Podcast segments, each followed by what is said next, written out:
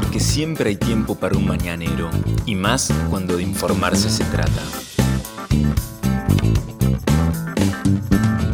Las noticias más relevantes de la ciudad a primera hora de la mañana.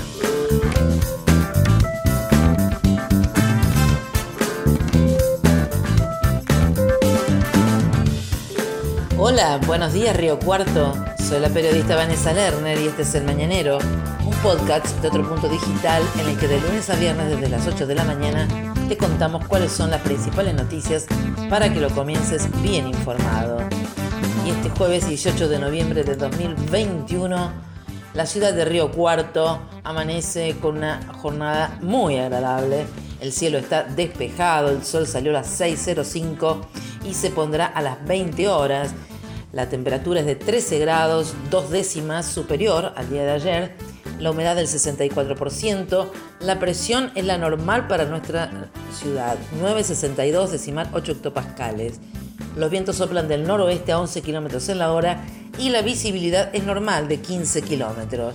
Para hoy el Servicio Meteorológico Nacional indica que la máxima temperatura alcanzaría los 30 grados en Río Cuarto, que el cielo estaría despejado por la mañana, algo nublado a parcialmente nublado por la tarde-noche. ¿Qué dice el pronóstico extendido? Para este viernes, para mañana, la mínima sería de 14 grados y la máxima de 30 grados con un cielo parcialmente nublado. Y a partir de ahí comenzarían a subir más las temperaturas. El fin de semana, el sábado, mínima de 16 y máxima de 32 grados con un cielo parcialmente nublado. El domingo, mucho calor mínima de 17 grados y máxima de 35 grados con cielo parcialmente nublado. El lunes, feriado, cielo mayormente nublado por la mañana y tormentas aisladas por la tarde, en lo que está pronosticando el Servicio Meteorológico Nacional, una mínima de 17 grados y una máxima de 31 grados. Estas son las principales noticias del día. COVID-19, ayer el Ministerio de Salud de la Nación y el Ministerio de Salud de la provincia de Córdoba informaron que en nuestra provincia se notificaron 91 casos nuevos de personas que dieron positivo para COVID y ningún fallecimiento. Cabe aclarar en este sentido que ayer hubo inconvenientes en la base de datos nacional, por lo que no se pudo detallar la cantidad de casos por localidad, por lo que no se pudo saber cuántos casos correspondieron a Río Cuarto pero sí se notificaron ayer 19 casos de variante Delta en la provincia de Córdoba. De ese total, 12 son contacto estrecho de casos confirmados anteriormente y 7 corresponden a personas cuyo nexo se encuentra en investigación, es decir, que no se sabe cómo se han contagiado. Hasta la fecha se han detectado en total 586 casos de COVID-19 correspondientes a la variante Delta lo que tiene que ver con la Argentina, ayer se informaron 1.553 nuevos casos y 19 fallecimientos de 6 hombres y 12 mujeres. Las muertes totales en nuestro país, 116.313 personas que perdieron la vida por contraer el coronavirus. Información relacionada justamente con el coronavirus porque en el día de hoy el operativo Identificar que mm, realiza la Secretaría de Salud de la Municipalidad se va a llevar a cabo en este caso por la tarde en la Plaza Roca, en la esquina de Sobremonte y Vélez Arfiel, de 17 a 19 horas. Y recuerden que está funcionando el centro de testeos de la provincia en la herradura del Andino en Boulevard Ameguino y esquina Boulevard Roca y funciona de 9 a 18 horas de lunes a sábado.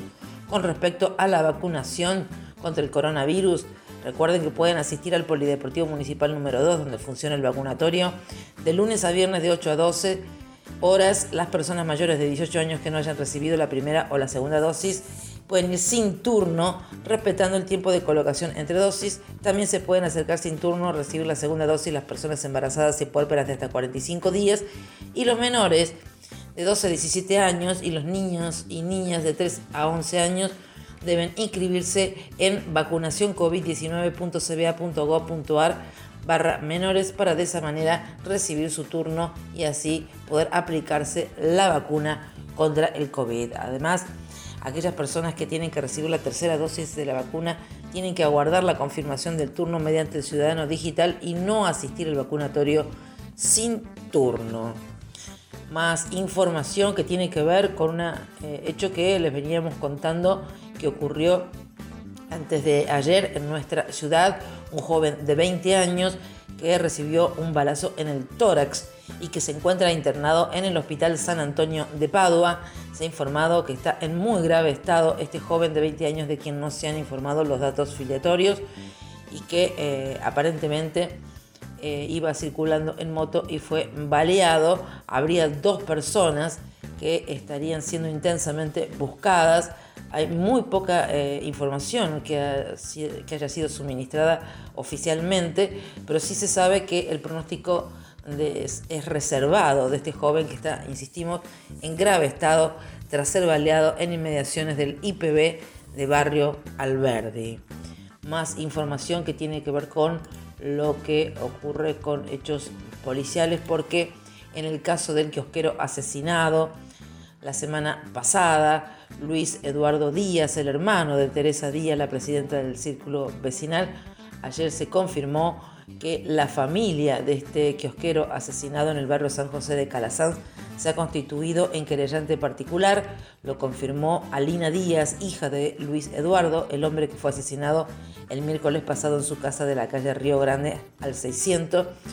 Dicen los familiares que quieren una justicia de verdad que no hay duda de que los autores del homicidio son las personas detenidas en Córdoba cuando escapaban, que son la joven Micaela Espinosa de 23 años y Darío Rubén Gijena de 18, quienes habrían cometido el crimen para realizar un robo de varios elementos y dinero en la casa lamentó la hija eh, de Díaz, Alina, la hazaña que tuvieron los homicidas para terminar con la vida de su padre. Lo hizo en declaraciones periodísticas a un medio local.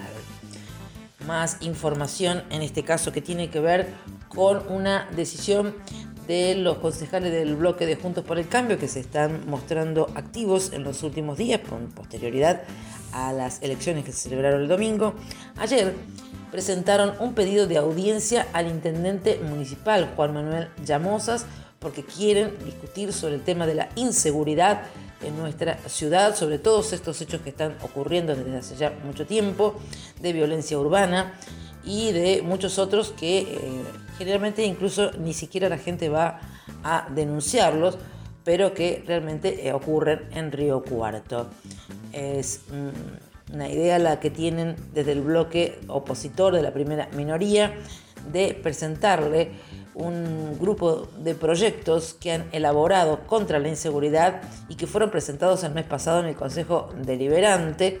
Y ahora el pedido de Juntos por Río Cuarto dice que eh, la inseguridad tiene que abordarse desde los distintos estamentos municipal, provincial y nacional y sugieren que se articule con el Poder Legislativo y el Poder Judicial para dar soluciones concretos. En la nota que le presentaron al intendente con la solicitud de una audiencia, escriben, luego del último domingo 14 de noviembre, donde los ciudadanos han expresado democráticamente y ha culminado un extenso proceso electoral, consideramos que es necesario el trabajo conjunto en beneficio de la ciudadanía en su totalidad, párrafo que generó ciertas suspicacias en el oficialismo municipal porque eh, dicen que esto puede dar a entender que porque se ganó la elección, ahora quieren eh, que los tengan más en cuenta a los opositores y de alguna manera que este, puedan ser tratados los proyectos que ellos presentan. Lo cierto es que la ciudad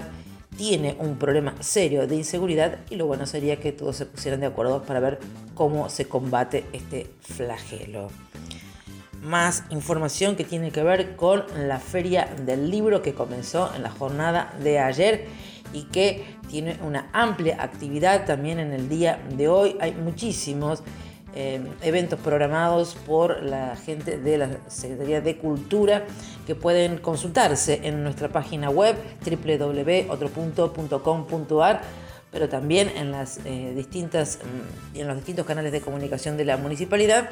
Para hoy a las 9 de la mañana hay un encuentro con las palabras eh, que se va a llevar a cabo en la Escuela de Arte Manuel Belgrano allí en el Centro Cultural del Andino. A las 9 de la mañana también La Ciencia en nuestra casa, destinado a alumnos de nivel primario, segundo ciclo, organizado por la Facultad de Ciencias Exactas. Esto va a ocurrir en el PEAN, allí en Boulevard Fuerte al 300. A la misma hora hay una charla de comunicación inclusiva, lenguaje de señas y accesibilidad, destinado a alumnos de nivel primario, segundo ciclo y secundario, que organiza la Secretaría de Educación en la Escuela de Arte Manuel Belgrano.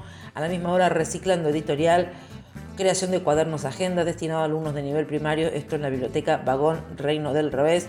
A las 10 de la mañana se presenta la revista El PEAN Ríe, que organiza el taller de humor del PEAN en su sede, allí en el Boulevard Almafuerte a 300.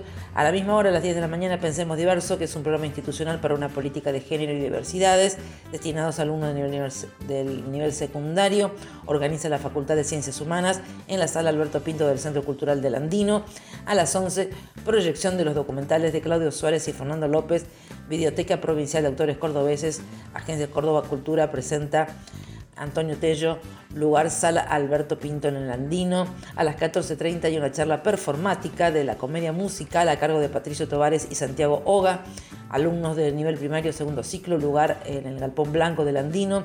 A las 15 horas, una charla denominada Agua Subterránea, Ríos debajo de nuestros pies, cómo se estudia algo que no se ve, destinado a alumnos de nivel secundario segundo ciclo organiza el Departamento de Geología de la Facultad de Ciencias Exactas de la Universidad, esto en la sala Alberto Pinto, y después durante toda la tarde hay mm, presentaciones de libros, taller de, talleres de escritura, exposición de proyectos diversos eh, sobre distintos mm, temas, más presentaciones de libros durante todo el día, entonces actividades que pueden consultarse, reiteramos, en nuestra página web www.otro.com.ar.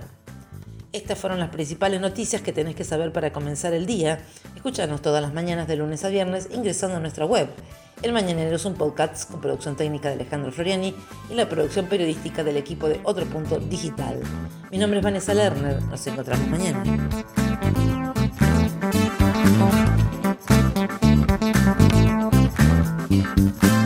Esto fue El Mañanero, un podcast de otro punto con la producción periodística de Vanessa Lerner.